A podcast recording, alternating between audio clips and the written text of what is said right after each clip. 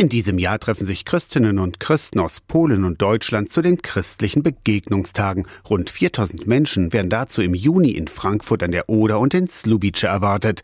Zu den Gastgebern gehört auch die EKM, die Evangelische Kirche in Mitteldeutschland. Begegnung heißt zusammen feiern und beten, heißt aber auch Gegensätze wahrzunehmen und zu respektieren, betont Landesbischof Friedrich Kramer. Weil es da auch um deutsch-polnische Verständigung geht und wir merken ja an diesen Tagen, dass alles, was der Verständigung und dem Gespräch dient, hilfreich ist. Und ich finde wichtig, dass das die Kirche sich auf die Fahnen schreibt, da auch ein Akteur, der da auch die Leute zusammenbringen kann. Zusammen mit einem Team aus den Partnerkirchen der IKM organisiert Judith Königsdörfer die Begegnungstage. Sie kennt die heißen Themen, die auch unter den Kirchen für kontroverse Debatten sorgen. Alles, was mit Flüchtlingen, mit generell EU-Fragen, aber der jetzt auch mit dem Krieg in der Ukraine zu tun hat, lernen wir, dass wir auf sehr, sehr unterschiedliche Sichtweisen bei diesen Themen treffen. Und das heißt eben auch, dass wir aushalten müssen, dass andere Kirchen andere Meinungen dazu dazu haben. Ob ich das jetzt 100%ig nachvollziehen kann, ist die andere Frage. Kirche ist eben nicht gleich Kirche und es gibt viele differenzierte Haltungen. Auch vergleichsweise kleine Kirchen reden mit. In Polen. Die evangelisch-lutherische Kirche ist zum Beispiel eine Minderheitenkirche. Etwa ein Prozent der Bevölkerung gehören dazu. Das heißt, es gibt gerade für diese evangelischen Kirchen in dieser Region oft nochmal ganz andere Herausforderungen oder Notwendigkeiten, sich auch zu zeigen und zu sagen, auch wir sind Player in der Gesellschaft. Die christlichen Begegnungstage Anfang Juni in Frankfurt-Oder und Slubice.